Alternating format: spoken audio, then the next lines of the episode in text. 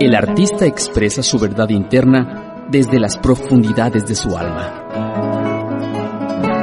Conoce la gama de pasiones, historias, razones y sin razones que dieron origen a la pintura y escultura que inmortalizan el espíritu humano.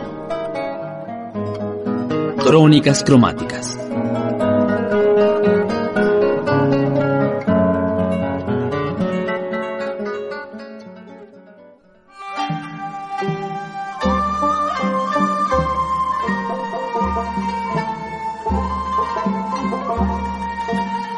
Bienvenidos a esta nueva emisión de Crónicas Cromáticas, las historias narradas por un pincel o un cincel. Mi nombre es Linda Aro y me da gusto acompañarle durante esta media hora para que hablemos acerca de las artes visuales a través de la radio.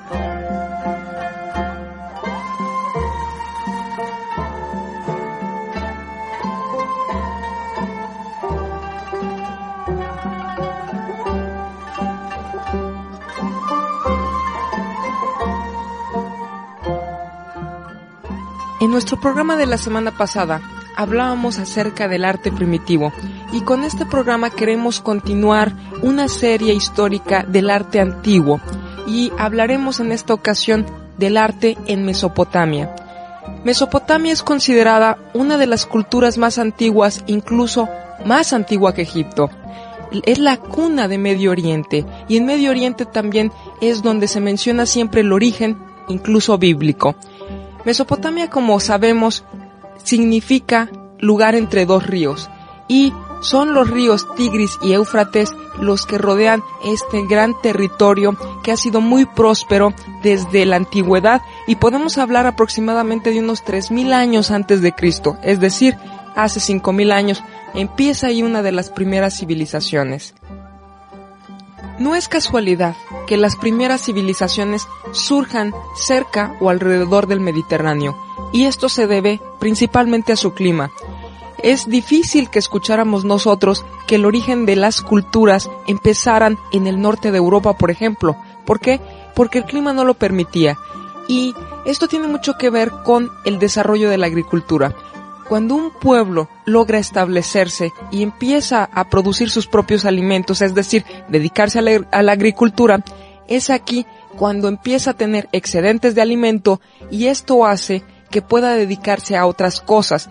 Y ahí es donde está la cuna del ocio, es decir, el ocio es la madre de la cultura, pero es un ocio productivo, porque es un tiempo que empieza a aplicarse en cosas útiles y más tarde estas cosas o estos objetos empiezan a embellecerse.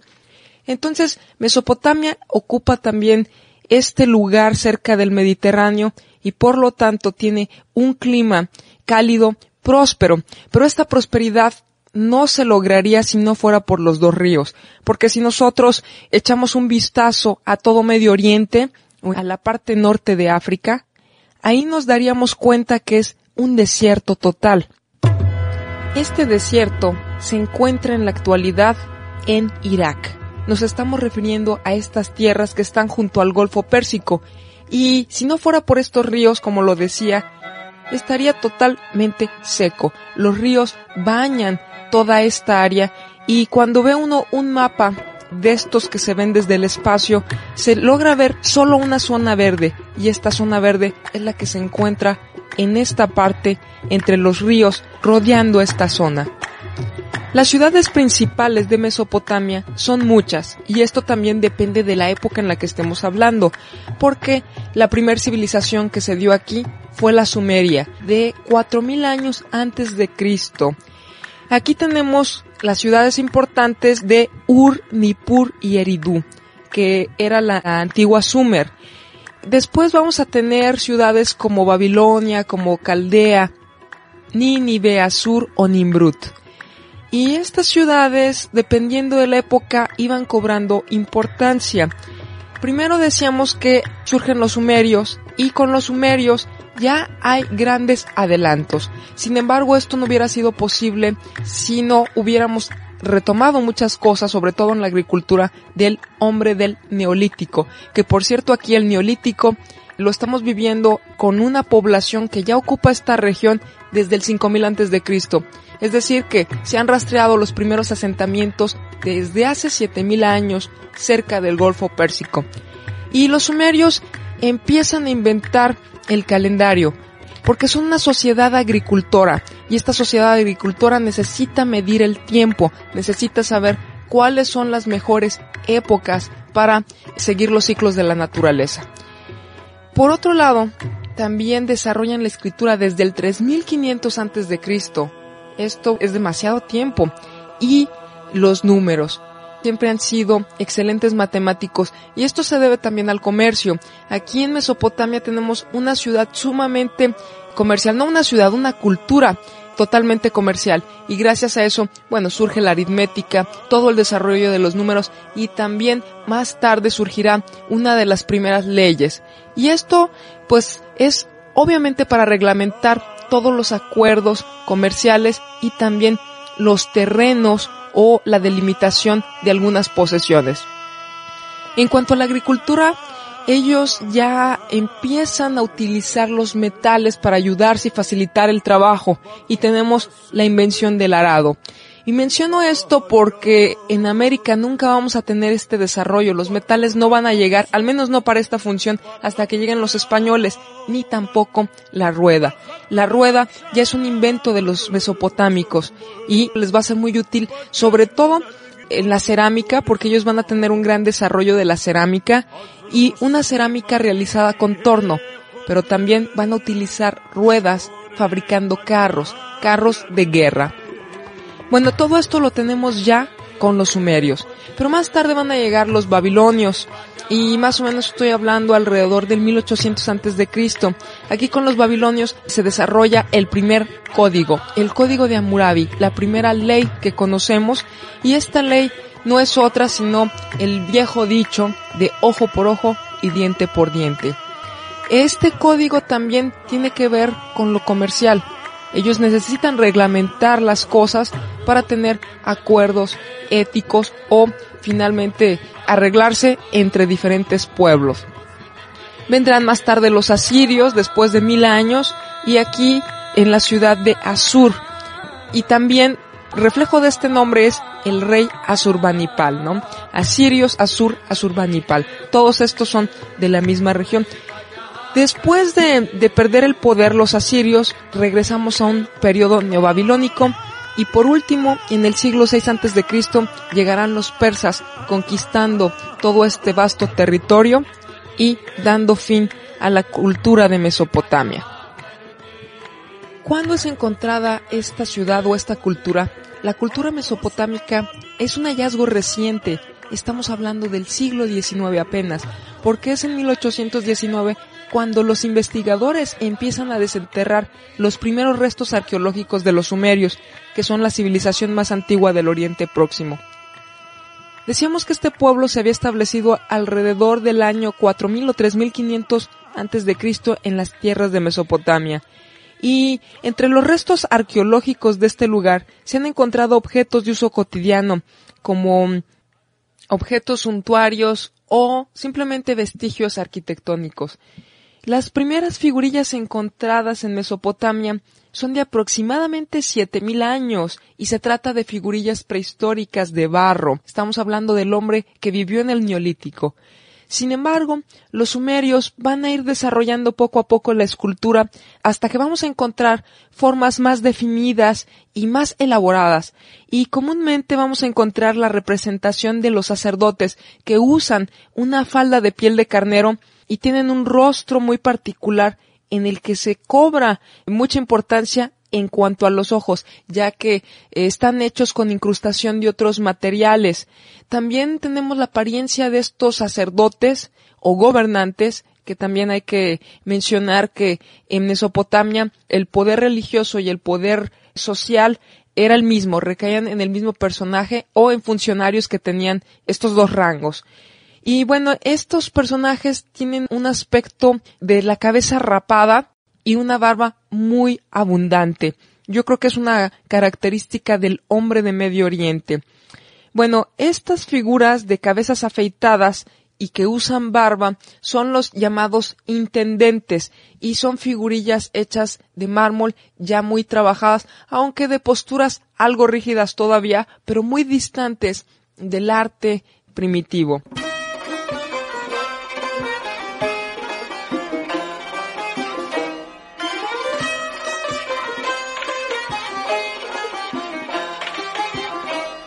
Más tarde, bueno, vamos a encontrar algunas figurillas muy típicas que son figuras de personajes que normalmente tienen las manos junto a su regazo y son figuras de orantes.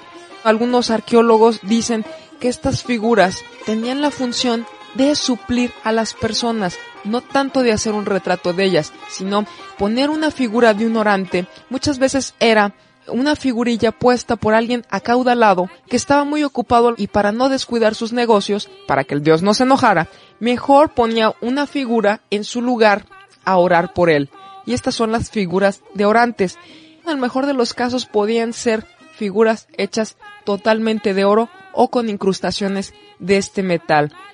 En estas obras o en estas figurillas, comúnmente también eh, las esculturas tienen incrustaciones, sobre todo en los ojos, y los ojos siempre son sobredimensionados, por lo que podemos darnos cuenta que tenían mucha importancia.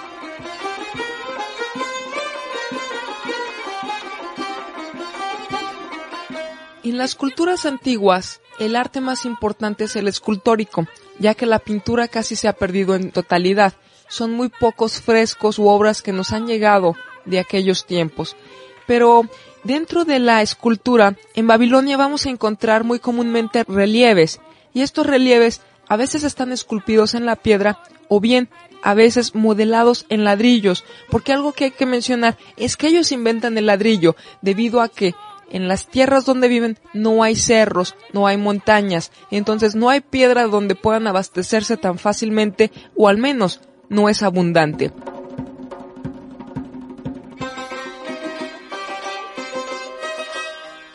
Por ello se ven obligados a hacer un material de construcción para sus viviendas y este va a ser el ladrillo. El ladrillo que fue construido en su origen por lodo y después este lodo fue cocido, ¿no? Esa es la terracota, el barro cocido o tierra cocida. Pero ellos también comenzaron a mezclarle paja y tenemos aquí el adobe.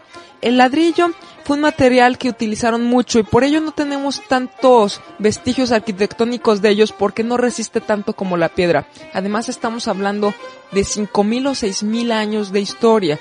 Es difícil que la arquitectura pues resista tanto, dependiendo también las condiciones en que se tratan los lugares.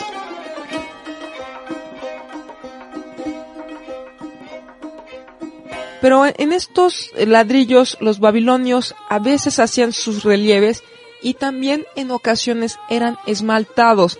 ¿Qué es esto del esmalte?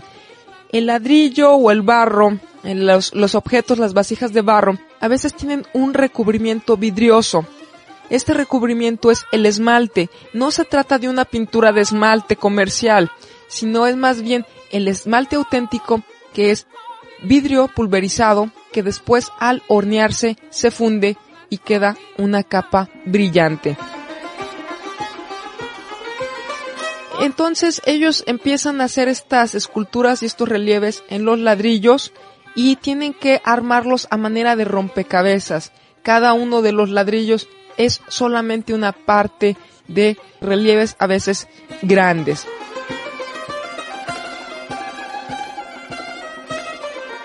Y un ejemplo de ellos lo tenemos en la famosa puerta de los dioses en Babilonia, que por cierto, eso es lo que significa Babilonia, la puerta de los dioses, debido a la puerta tan impactante que tenían ellos y tan artística.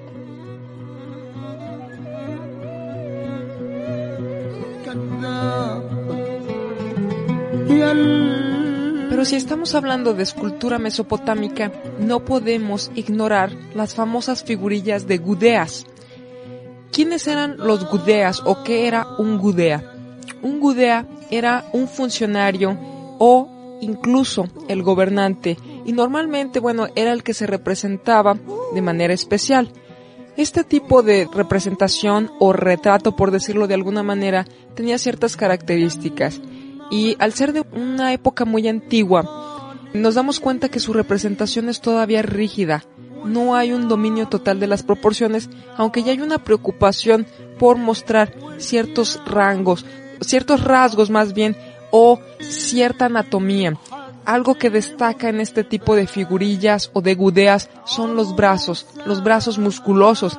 Y también, si hablamos de su rostro, es un rostro redondo, es un rostro algo achatado y no hay una gran expresión facial. Parece que no hay ningún gesto, ningún carácter especial que se refleje en este personaje, pero sí tiene un sombrero o un tocado muy peculiar, hecho como de cuadritos. Es simplemente una banda alrededor de la cabeza, cuadriculado.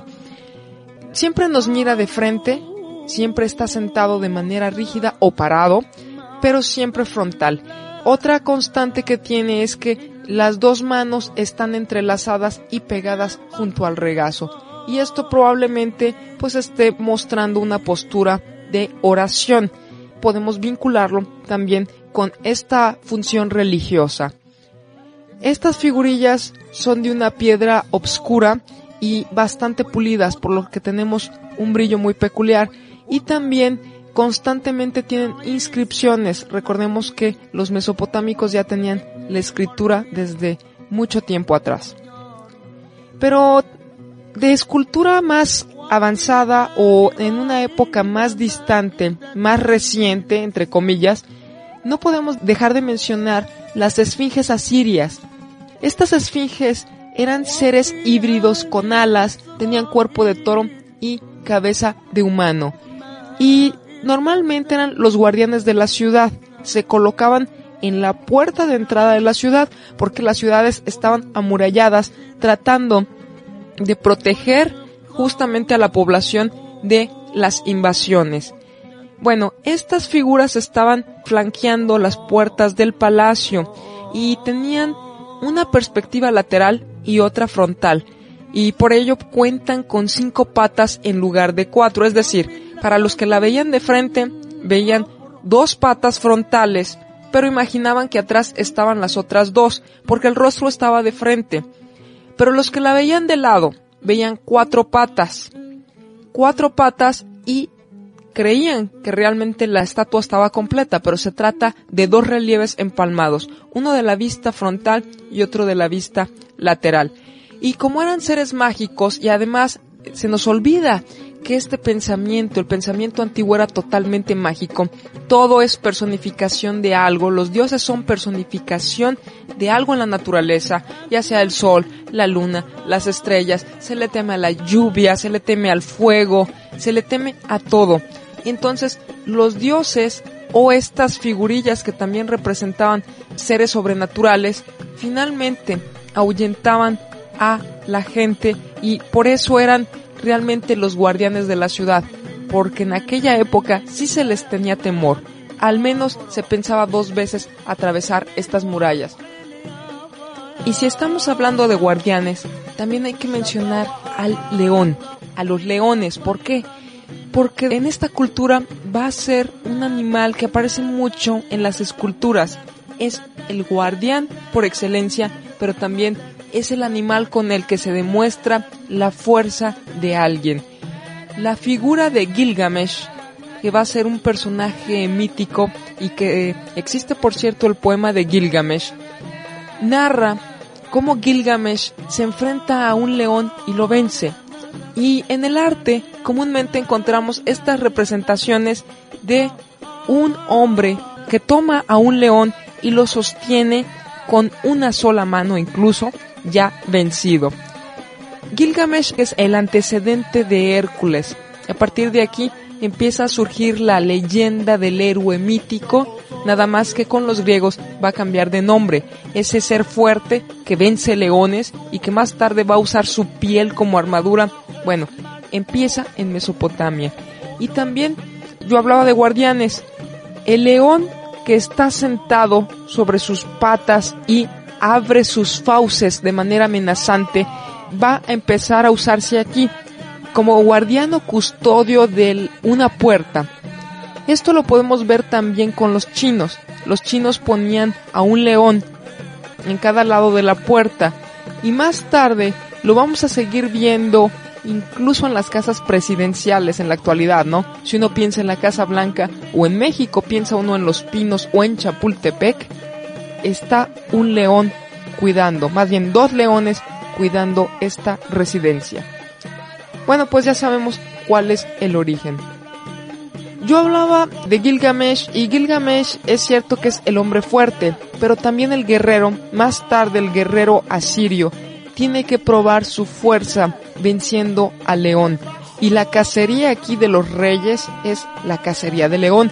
Y vemos varios relieves que nos muestran al rey, por ejemplo, a Surbanipal dedicado a la caza, pero a la caza de león.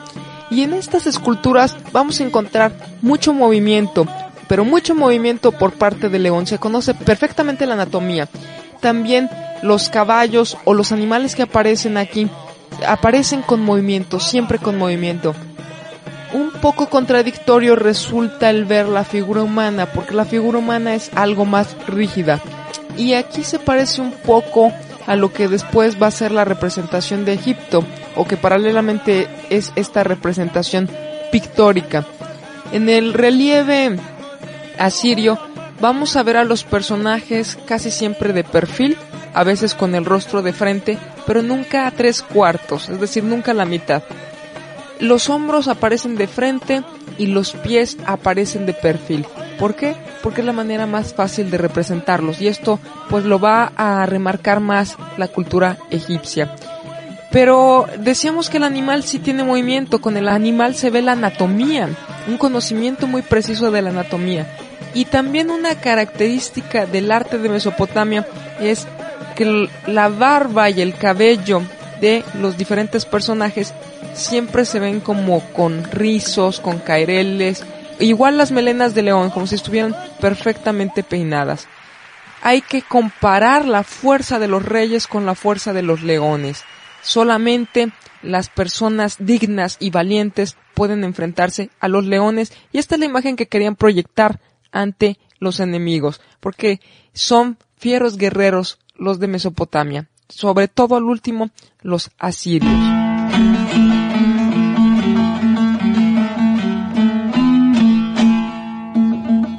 Y aunque se quedan muchas piezas u obras pendientes, quiero mencionar también un hallazgo que hacen los mesopotámicos en cuanto a la arquitectura.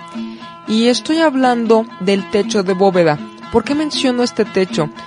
Para nosotros no tiene importancia, pero para ellos considerar un lugar donde no había madera, es decir, donde no había vigas y donde no había piedra, pues tenían que encontrar la técnica para construir un techo que soportara el peso. Y esto lo van a lograr con el arco. ¿Cómo se logra el equilibrio de pesos?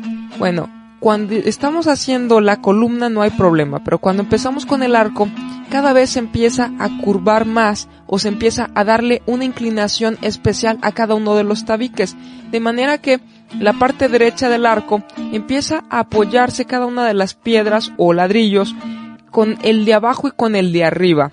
Y lo mismo sucede del lado izquierdo, pero cuando nos vamos acercando al centro, la pieza de hasta arriba es la pieza clave. ¿Por qué? Porque la pieza de arriba tiene cierta inclinación, es decir, está apoyada con las piedras del lado derecho y con la piedra del lado izquierdo. Si quitamos esa piedra, se nos desmorona todo. Bueno, con el uso del arco y de la bóveda, ellos lograron construir edificios muy altos o muy grandes. Y esto fue una novedad en esta época tan antigua pero no es nada más esto lo que yo quiero mencionar. Quiero mencionar el templo o el edificio principal de Mesopotamia. Y específicamente hay uno muy conocido o fue muy conocido en Babilonia, el Sigurat. El Sigurat es un tipo de edificio escalonado que, bueno, no es una pirámide, pero sí tiene diferentes pisos. El piso de abajo es más ancho y poco a poco se va haciendo más pequeño el piso de arriba. El Sigurat más grande que se conoce tuvo siete pisos. Un edificio de siete pisos era demasiado para la época antigua.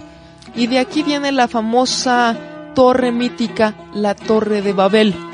La torre de Babel no era circular, era una torre cuadrada, escalonada, y era un templo, era un sigurat. Cuando en la Biblia escuchamos que los de Mesopotamia querían llegar al cielo, los de Babilonia, de hecho, Babilonia es la ciudad de Babel, ¿no? La torre de Babel. Ellos querían alcanzar a Dios, pero sus dioses eran el sol, la luna y las estrellas, no era el Dios cristiano. Y sí es cierto que querían estar más cerca, querían estar en contacto. Era el lugar donde habitaban también los dioses, ahí tenían sus templos. Sin embargo, cuando escuchamos esta historia, a veces, bueno, nos llama la atención, todavía existe en Piun Sigurat, pero este en la ciudad de Ur. La Biblia nos dice que al ver la arrogancia de los mesopotámicos, Dios quiere castigarlos haciendo que hablen diferentes lenguas. Y es cierto, en Mesopotamia se hablan muchas lenguas. Es una ciudad comercial, es una ciudad donde se asiste a hacer un intercambio de diferentes culturas.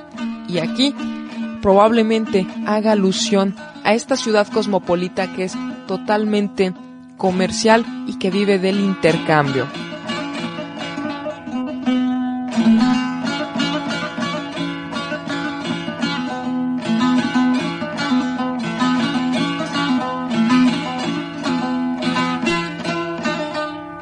Pues bien, ya es momento de despedirnos. Me dio gusto acompañarle durante esta media hora y lo invito a que la siguiente semana también nos escuche en una nueva emisión de Crónicas Cromáticas, las historias narradas por un pincel o un cincel. Soy Linda Aro y hasta pronto.